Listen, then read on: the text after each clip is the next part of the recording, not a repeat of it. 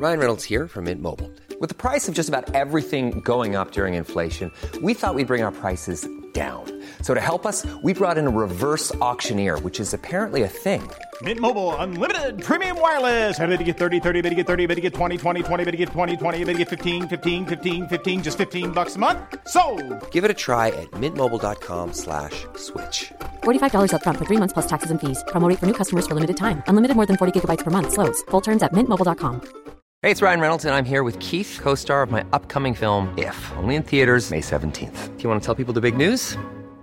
Right, I'll do. Sign up now and you'll get unlimited for $15 a month in six months of Paramount Plus Essential Plan on us. Mintmobile.com slash switch. Upfront payment of $45 equivalent to $15 per month. Unlimited over 40 gigabytes per month. Face lower speeds. Videos at 480p. Active Mint customers by 531.24 get six months of Paramount Plus Essential Plan. Auto renews after six months. Offer ends May 31st, 2024. Separate Paramount Plus registration required. Terms and conditions apply if rated PG.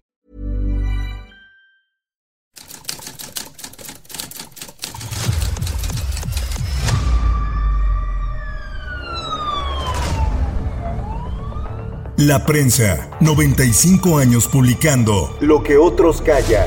Esto es Archivos Secretos de Policía.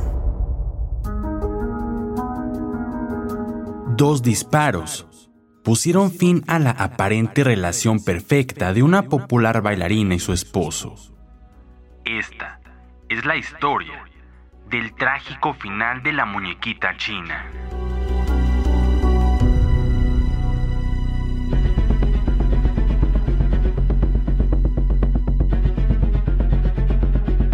Soñó con triunfar, como algunas personalidades de la época de las grandes carpas y teatros de revista de la década del 50 del siglo pasado, y lo logró. Su Mui Kei, la muñequita china, como era conocida, además de sobresalir en el medio artístico, también incursionó en los negocios, lo cual la hizo ganar el equivalente a 2 mil millones de pesos de aquel entonces, y se dio el gusto de disfrutar joyas, amores, aplausos y la admiración popular. Nunca vislumbró que todo podría esfumarse tan pronto como un suspiro, pero también así ocurrió. Al decrecer su personalidad artística, su dinero se esfumó debido a la explotación que padecía por su novio. Dos balazos, uno en la sien derecha y otro en el pecho, concluyeron la relación, la vida y el futuro que quedó en un abismo oscuro e infinito. Su victimario, Roberto Serna García, director de la revista Oiga, con quien vivía en Amaciato, se suicidó al ver su obra concluida, colocándose la pistola sobre la cabeza y accionando el gatillo que expulsó la cápsula de plomo. Los cadáveres quedaron tendidos sobre la cama del apartamento número 15 del hotel donde residían en ese momento. La tragedia ocurrió el lunes 10 de julio de 1951 en el Hotel Pal, ubicado en Arcos de Belén 73.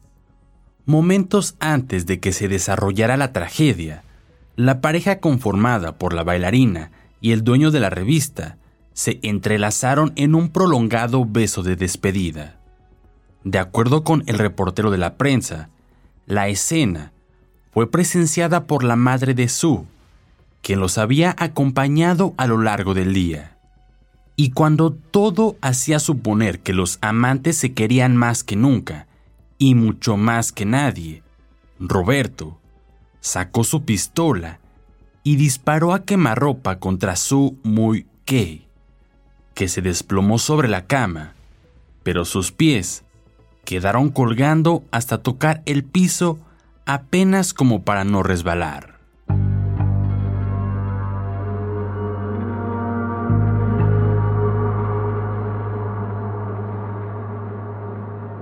Padre e hija se encontraban el domingo 8 de julio de 1951 en el Teatro Cervantes, donde Rosa Su, mejor conocida como Su Muy Kei, actuaba como bailarina exótica. Roberto Serna García, director de la revista Oiga, entró al camerino y conversó a solas con su Muikei durante 15 minutos. Más tarde, el trío fue al departamento de René Eclair, confidente de la muñequita china, y como no estaba, le dejaron un mensaje para que se reuniera con ellos en el restaurante Sanborns del Hotel del Prado frente a la Alameda. La señora María López, madre de la joven, señaló que a las 2.30 horas del lunes 10 se dirigieron a los apartamentos PAL, sin haberse entrevistado con René, porque se supo después, el amigo de Rosa estaba en una fiesta. El consejo que iba a solicitar Rosa no pudo externarlo, y como si presintiera que algo malo iba a suceder en las horas siguientes, la muñequita china se negó a descender del taxi, estacionado en Arcos de Belén, frente al inmueble 73. Baja, solo te quitaré unos cuantos minutos. Quiero que firmes un documento que voy a redactar. En él diré que te cedo los derechos de la revista Oiga. Después podrás ir a donde gustes. Al parecer, Roberto Serna García decía la verdad. En una máquina de escribir portátil, elaboró un convenio por medio del cual cedía sus derechos en los siguientes porcentajes. 50 para Rosa Su, 30 para René y 20 para Alfonso García Sánchez, primo hermano del editor.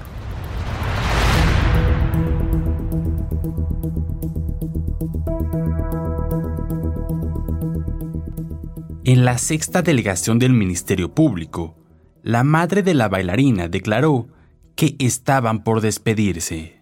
Hasta mañana, Roberto. Adiós, señora. La respuesta inquietó a la mujer, porque Roberto siempre se despedía de ella con un hasta mañana. Sin embargo, en la tensión del momento, María no dio mayor importancia al detalle y se dirigió hacia la salida, seguida muy de cerca por su hija Rosa Su López. Dame un beso de despedida. La joven bailarina exótica accedió y se abrazaron, mientras la señora María se alejaba un poco para no ser indiscreta. Los minutos pasaron y los amantes siguieron besándose, aparentemente con mucho cariño. Parecía como si no hubieran acordado separarse para siempre. Entonces caminé hacia ellos y recordé a Rosa que ya era muy tarde y me sentí cansada, por lo que deberíamos irnos a mi domicilio en la calle del Carmen. Ahorita voy, adelántate, porque caminas muy despacio, te alcanzo en las escaleras.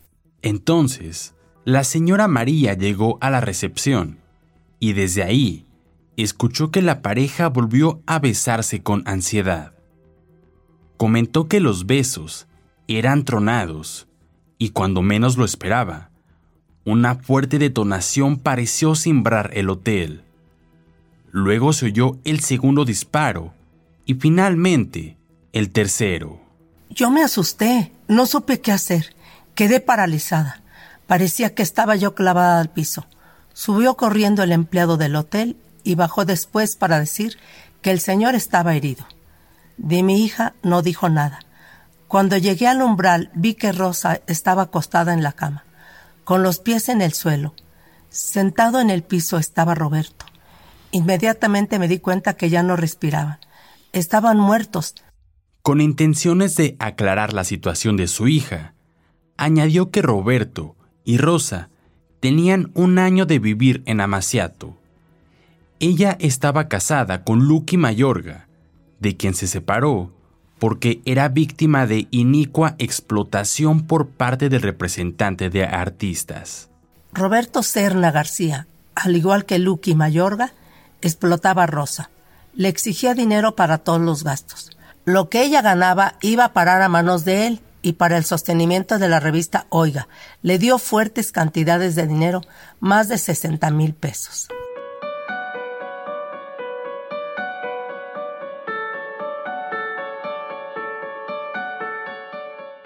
se dijo en la delegación que Roberto Serna García fue un individuo inquieto. Trabajó en varias revistas y en 1951 dirigía la revista Oiga. Fue coproductor de películas y estuvo asociado con elementos que después fueron personajes en la rama cinematográfica. Tuvo varias amigas íntimas y se divorció de una atractiva joven de nombre Yolanda, quien le había dado una hija. No sé por qué tenía el presentimiento que la mataría. Era algo que temía desde que nació mi Rosa, tal vez porque la quería con toda mi alma. Con ella se va todo lo que teníamos de amparo. Ella se dedicó a trabajar en el teatro por remediar nuestra pobreza. La niña se aficionó a la danza desde que tenía seis años de edad, cuando comenzó a tomar lecciones de baile clásico. Era su maestra una bailarina de ballet que estudiaba en el colegio franco inglés. La joven era rusa. De allí pasó Rosa a tomar lecciones al Bellas Artes y más tarde tuvo como profesores a Trinidad Upeirón de Acción Cívica y a Pedro Valdés. ¿Y ella presentía su desaparición? Sí. El domingo en la tarde me dijo que se sentía muy nerviosa y creía que nos iba a pasar algo grave. Yo le contesté que se calmara y que su inquietud podría ser porque pensaba en la gravedad de su hermana Margo, casada con el empresario Félix Cervantes y quien está encamada en un sanatorio capitalino, por haber dado a luz prematuramente, por lo que su vida estaba en peligro. Por cierto, le hemos ocultado la noticia, para que no experimente un choque nervioso que podría resultarle fatal. Su muy Kay quería mucho a Margo, era su hermana predilecta. ¿Qué otro síntoma advirtió usted para suponer que su hija presentía la tragedia? No comió en todo el día y se negó a hacerlo en el restaurante del Hotel del Prado. Llegué a creer que estaba enferma.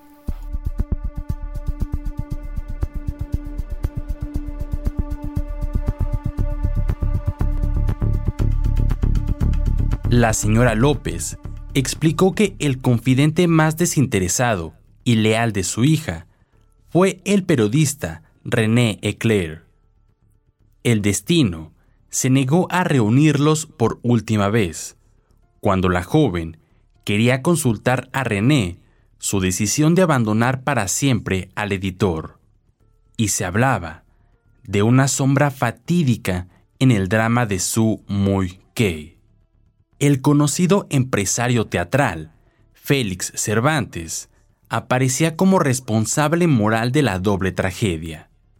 Este hombre había vivido con la muñequita china cuando ésta se separó de su esposo, Lucky Mayorga. Luego el empresario la abandonó para casarse con una hermana de la bailarina, Margo Su López. Pero luego, Félix había sentido celos de Roberto Serna y empezó a meter cizaña entre los trágicos amantes, hasta que por fin su muy le hizo caso y decidió abandonar al publicista Serna. El lunes 10 de julio de 1951, por la noche, fue suspendida la función del Teatro Cervantes cuando estaba mediado el espectáculo. Acudió mucho público que lloraba la tragedia de la bailarina. Se levantó el telón y la función se dio por terminada entre sollozos y lágrimas. Aquella noche trágica, Rosita Su López llevó a su camerino una caja llena de graciosas muñequitas de trapo que regaló entre sus compañeras bailarinas. ¿Fue acaso una simbólica despedida silenciosa?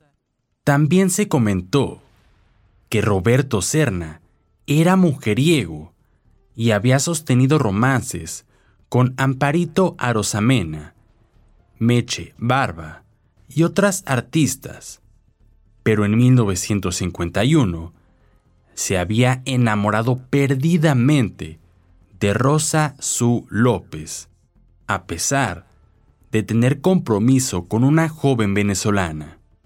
Finalmente, se supo que el editor Roberto Serna llevaba el revólver calibre 38 consigo desde 60 días antes del asesinato y suicidio, que estremeció a la sociedad aquel 9 de julio de 1951.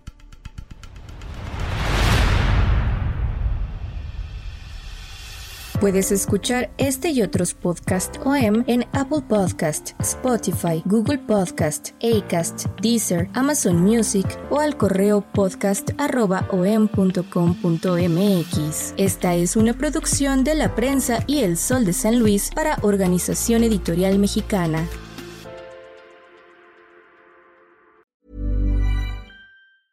Small details are big surfaces. Tight corners are odd shapes. Flat rounded, textured, or tall. Whatever your next project, there's a spray paint pattern that's just right. Because Rust new Custom Spray 5 in 1 gives you control with five different spray patterns. So you can tackle nooks, crannies, edges, and curves without worrying about drips, runs, uneven coverage, or anything else. Custom Spray 5 in 1. Only from Rust Hey, it's Paige DeSorbo from Giggly Squad. High quality fashion without the price tag. Say hello to Quince. I'm snagging high-end essentials like cozy cashmere sweaters, sleek leather jackets, fine jewelry, and so much more. With Quince being 50 to 80% less than similar brands.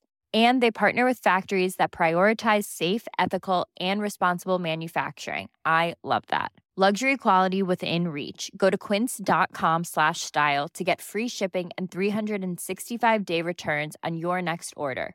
Quince.com slash style.